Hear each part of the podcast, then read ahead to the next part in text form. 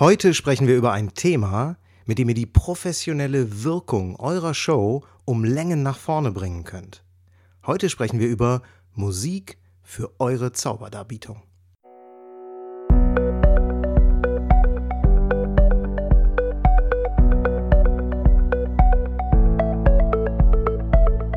Willst du mehr Erfolg als Zauberkünstler haben?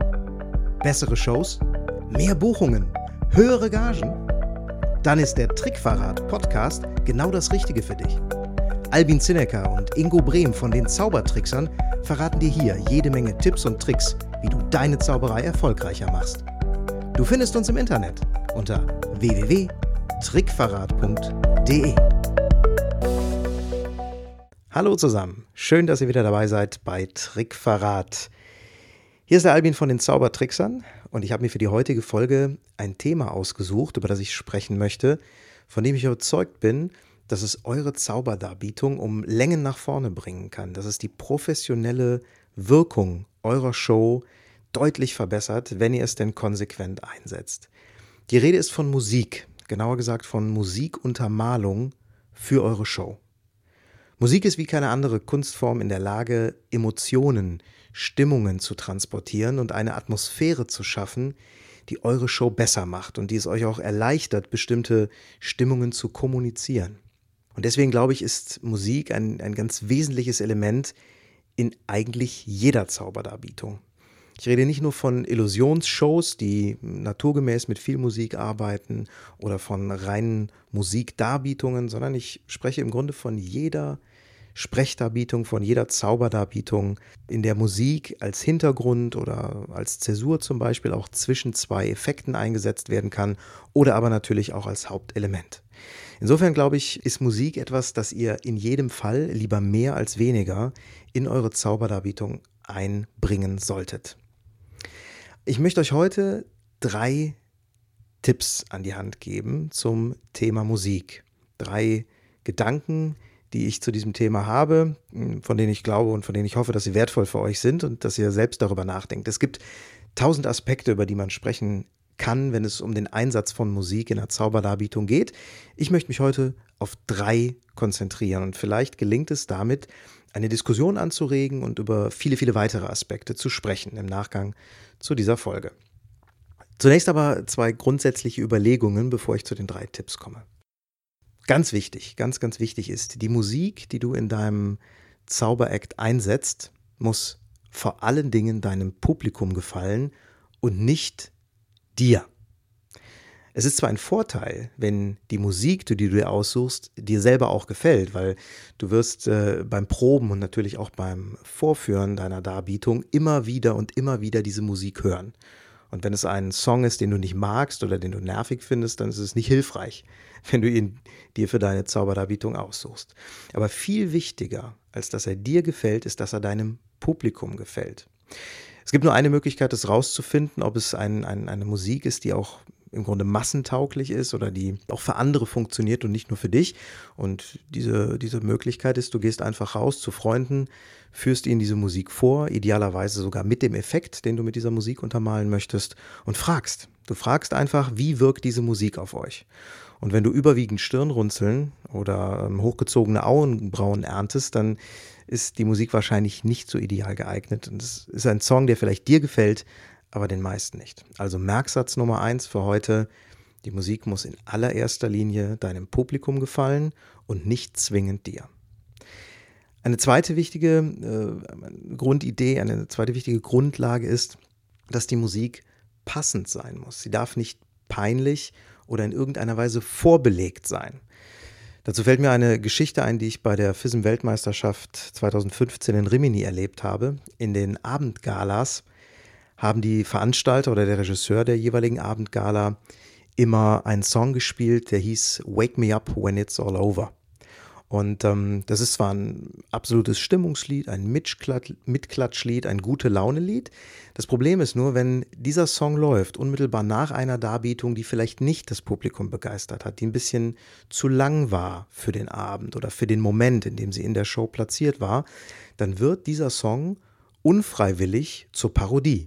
Ja, weil ihr könnt euch vorstellen, wenn eine 20- oder 25-minütige Darbietung, die sich ziemlich zieht, bei der alle nur hoffen, dass es bald zu Ende ist, äh, wenn die zu Ende geht und dann läuft dieser Song Wake Me Up When It's All Over, also mach mich wieder wach, wenn das hier alles vorbei ist, das passt nicht wirklich. Also insofern ist die Musikauswahl äh, immer passend zur jeweiligen Situation zu treffen. Und dabei rede ich nicht nur von der Melodie oder von dem Beat, den ein Song hat, sondern vor allem auch von dem Text.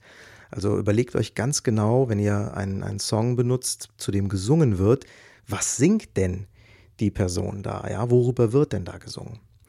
Ähm, genauso wichtig ist, dass die Musik nicht anders vorbelegt ist, dass es also keine andere Verwendung der Musik, die ihr nutzen möchtet, gibt, ähm, die ja in den Köpfen der Zuschauer vorbelastet ist. Beispielsweise ist es keine gute Idee, zu dem Song von Enya, der weltweit lief, als die Twin Towers in New York eingestürzt sind, äh, eine Zauberdarbietung zu bringen. Ja, dieser Song ist vorbelegt und damit vom Markt.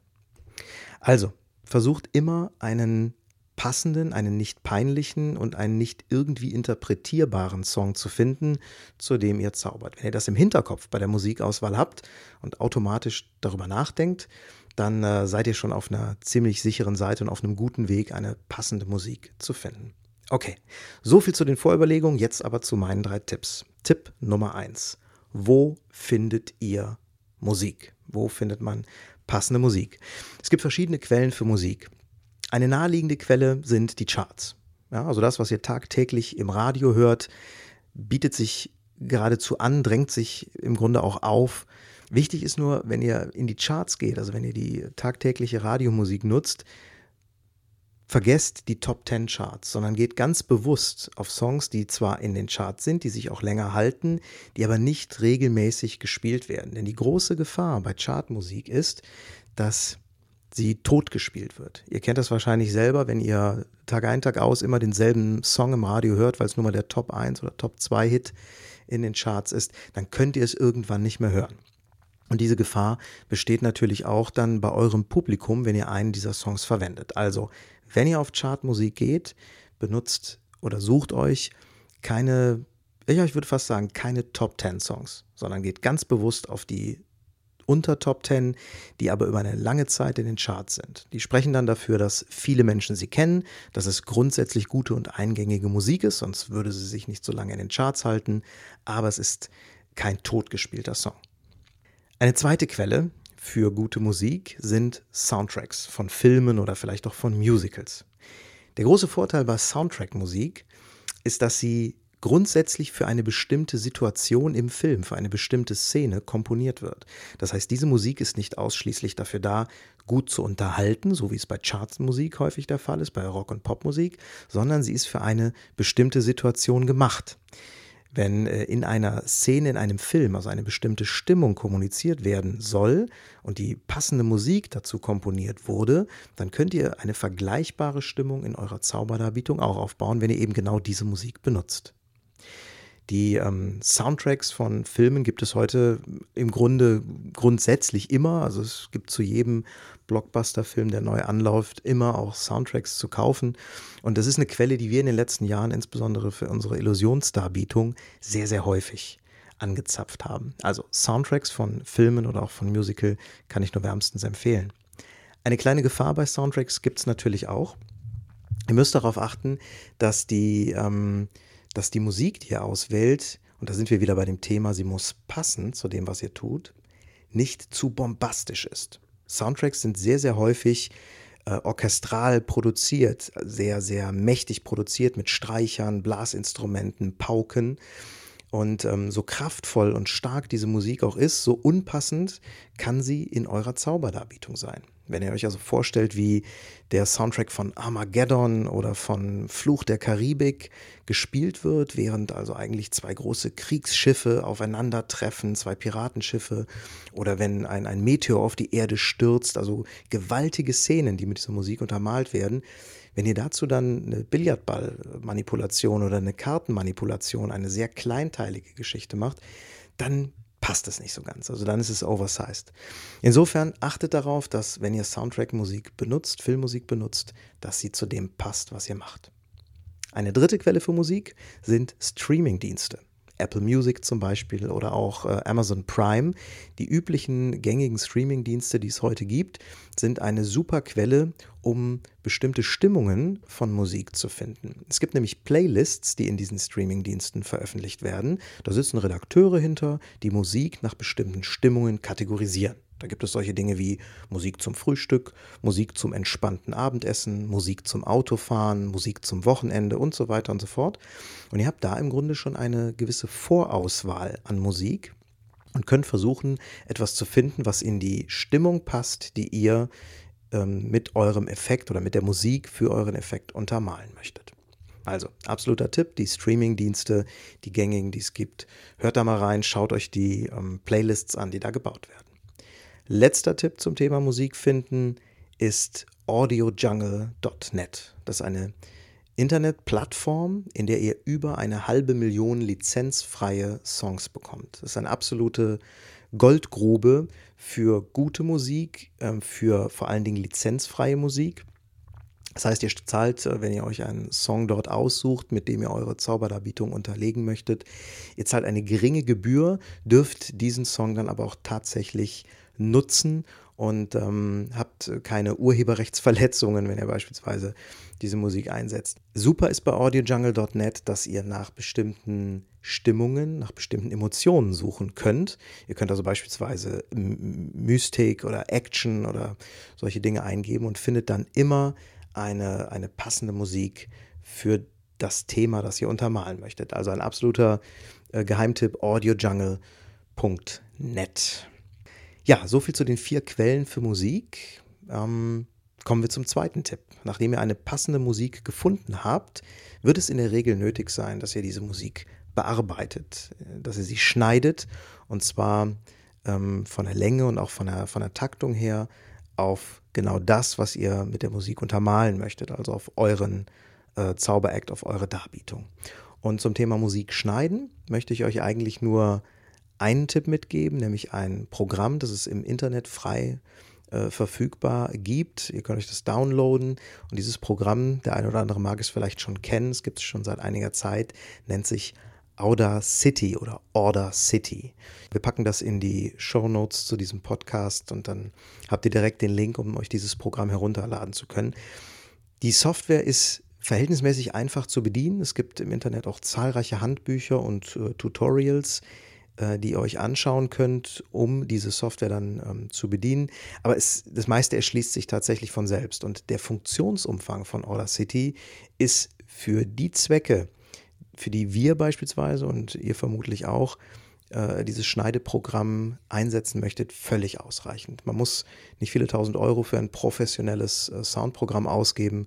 Audacity macht im Grunde alles, was ihr braucht. Ihr könnt Musik schneiden, ihr könnt ähm, die Klangqualität von Musik verbessern, ihr könnt auch, wenn ihr selbst Musik einsprecht oder, oder wenn, ihr, wenn ihr Stimme einsprecht, Off-Texte einsprecht, könnt ihr die Stimmqualität verbessern und die, äh, ja, die Möglichkeiten sind nahezu unbegrenzt. Wir haben bisher sämtliche Musik, die wir verwendet haben in unseren Shows, auch wenn wir im Fernsehen unterwegs waren oder wenn wir auf großen Theaterbühnen waren mit einer gigantischen PA-Anlage. Wir haben alles, was wir verwendet haben, mit Order City geschnitten und bearbeitet und es hat allen Ansprüchen von jeder Halle, von jedem Theater bisher genügt. Also insofern verwendet Order City zum Schneiden von Musik und ähm, ja, dann habt ihr in jedem Fall ein Top-Ergebnis.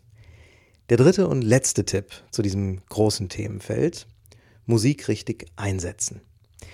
Ihr habt Musik gefunden aus einer der Quellen, die ich euch eben genannt habe. Ihr habt äh, Musik geschnitten, ihr habt also den perfekten Track für eure Zauberdarbietung. Und jetzt gilt es, diese Musik vor Ort im Theater, im Veranstaltungsraum einzusetzen. Und da gibt es ein paar Aspekte, auf die ich gerne eingehen möchte. Der erste ist, mach es den Technikern, den Tontechnikern so einfach wie möglich. Mach ihnen das Leben einfach. Das heißt, wenn du mit einem Techniker zusammenarbeitest, also nicht mit deinem eigenen, sondern mit einem Haustechniker oder mit einem Tontechniker vom Veranstalter, dann versuch möglichst wenige Cues, also möglichst wenige Einsatzzeitpunkte zu finden, an denen er die Musik andrücken muss. Also es gibt nichts Schlimmeres als einen komplizierten Ablaufplan mit ganz vielen sehr detaillierten Beschreibungen, wann genau welcher Musiktrack laufen muss. Da kann ich euch versichern, das geht schief. Selbst der beste Techniker wird es, weil er euch meistens ja nicht kennt und weil er den Act auch nicht kennt, äh, der beste Techniker wird es nicht hinbekommen, mit einem komplizierten und äh, sehr differenzierten Cue-Plan zu arbeiten. Insofern macht es dem Techniker einfach. Wenn ihr die Möglichkeit habt, arbeitet nur mit einem einzigen Track oder aber mit einem einzigen Track pro Zauberdarbietung, pro Effekt. Wir haben es zum Beispiel so, dass wenn wir ein 10- oder auch 15-minütiges äh, Gala-Programm auf die Beine stellen, dann haben wir immer oder dann streben wir zumindest an, es klappt nicht immer, aber fast immer, nur einen einzigen Track einzusetzen. Das heißt, die einzige Anweisung an den Tontechniker ist, drück in dem und dem Moment auf Play. Mehr nicht. Ja, das ist das Beste, was ihr machen könnt. Also dieses Ein-Track, dieses Ein-Song-Prinzip, das äh, hat uns schon, schon wahnsinnig oft geholfen, einfach die, ähm, die Gefahr zu minimieren, dass ein Techniker im falschen Moment auf Play drückt, im falschen Moment stoppt, etc. pp. Eine weitere Möglichkeit, es den Technikern sehr einfach zu machen, ist, bringt die Musik in mehreren Formaten mit und auch auf mehreren Datenträgern. Was sich in letzter Zeit für uns bewährt hat, war immer äh, den Song mitzubringen, den Track mitzubringen auf einem USB-Stick im MP3-Format, zusätzlich noch auf einer CD im MP3-Format und dann noch auf einer äh, in einem normalen CD-Player lesbaren Audio-CD. Also das sind die Datenträger und die Formate, in denen wir im Grunde immer äh, Musik mithaben und das hat bisher auch immer funktioniert. Wir sind noch nie äh, mit, mit diesen Formaten, mit diesen Datenträgern nicht zurechtgekommen oder die Tontechniker haben uns gesagt, habt ihr nicht ein anderes Format? Das war vor einiger Zeit noch anders, da gab es viele verschiedene, da gab es die Minidisc und, und klar, vor noch längerer Zeit haben wir noch andere Datenträger gehabt. Mittlerweile kommt man mit einem USB-Stick, mit dem MP3-Format und mit einer CD im Grunde auf jeder Veranstaltung zurecht. Das sind im Prinzip die die Ideen zum Thema Musik einsetzen. Also macht den Technikern das Leben so einfach wie möglich mit wenigen Cues, vielleicht sogar mit dem Ein-Track-Prinzip und ähm, achtet darauf, dass ihr genügend äh, lesbare Formate und genügend Datenträger dabei habt, die von den Technikern auch gelesen werden können. Ach so, genau. Und ähm, eine wichtige Sache ist auch noch, die Musik, die ihr zur Veranstaltung mitbringt, sollte ausschließlich die Musik sein, die er auch für den Act benötigt, den er auf dieser Veranstaltung zeigt. Es gibt nichts Schlimmeres als eine CD oder ein USB-Stick, wie auch immer, auf der neben der Musik, die eigentlich gebraucht wird, auch noch die vom, vom letzten Kindergeburtstag drauf ist und die Musik von der vorvorletzten Show und dann noch eine Zwischenversion und so weiter und so fort. Also macht es wirklich so, dass ihr auf dem Datenträger nur die Musik drauf habt, die ihr für diese Veranstaltung braucht. Da muss man dann vielleicht auch mal eine CD mehrfach brennen, pro Veranstaltung individuell brennen. Das kostet dann auch mal ein paar Cent mehr, aber das ist definitiv der bessere Weg für den Tontechniker einerseits, der muss sich nämlich nicht zurecht suchen, was denn jetzt für diese Veranstaltung der richtige Song ist. Und es ist auch für euch besser, weil die Gefahr minimiert wird, dass plötzlich der falsche Song läuft. Also bringt ausschließlich das mit, was ihr auf der Veranstaltung braucht. Okay, ja, so viel zu drei grundsätzlichen Tipps zum Thema Musik. Wo findet ihr Musik? Wie schneidet ihr Musik? Und wie setzt ihr Musik vor Ort praxisgerecht ein? Ja, wie anfangs schon gesagt, es gibt viele, viele weitere Aspekte, die zum Thema Musik diskutiert werden können. Ich möchte diese Podcast-Folge auch wirklich nur als Anregung verstanden wissen, dass wir über das Thema äh, Musik in Diskussion kommen. Beantwortet äh, oder, oder stellt, stellt vielmehr Fragen zu dem Thema, die wir beantworten können oder die vielleicht auch die Community beantworten kann. Schreibt eure Meinungen in die Kommentare zu dieser Podcast-Folge. Was haltet ihr von äh, Musikeinsatz grundsätzlich? Äh, was haltet ihr von den Quellen, die ich genannt habe? Oder sagt ihr zum Beispiel, naja, mir kommt nur selbst komponierte Musik ins Haus. Es darf also wirklich nur was Eigenkomponiertes sein. Also es gibt ganz, ganz viele verschiedene Ansätze, über die ich unheimlich gerne mit euch diskutieren möchte. Grundsätzlich bin ich fest davon überzeugt, lieber mehr Musik als weniger. Musikeinsatz lohnt sich. Und ähm, ja, lasst uns ins Gespräch kommen zu diesem spannenden und sehr wichtigen Thema. Macht's gut, das war's für heute und bis bald. Tschüss. Und schon sind wir wieder am Ende der heutigen Folge angekommen und wir hoffen sehr, dass es dir gefallen hat. Wir als Künstler freuen uns natürlich besonders über deinen Applaus. Aber da wir deinen Applaus hier auf dem Podcast leider nicht hören können, kannst du uns applaudieren, indem du uns eine 5-Sterne-Bewertung bei iTunes gibst. So hilfst du, diesen Podcast noch vielen weiteren Zauberern zugänglich zu machen. Das klappt nur mit einer 5-Sterne-Bewertung so richtig gut. Vielleicht möchtest du uns ja sogar eine Standing Ovation geben. Dann wäre es klasse, wenn du eine Rezension schreibst oder auf unserem Blog oder unserer Facebook-Seite einen Kommentar hinterlässt. Welche Themen interessieren dich? Worüber sollen wir sprechen? Teil uns einfach deine Wünsche mit und mach den Trickverrat-Podcast zu deiner persönlichen Erfolgstrickkiste. Besuch uns im Internet unter www.trickverrat.de. Bis zum nächsten Mal, deine Zaubertrickser.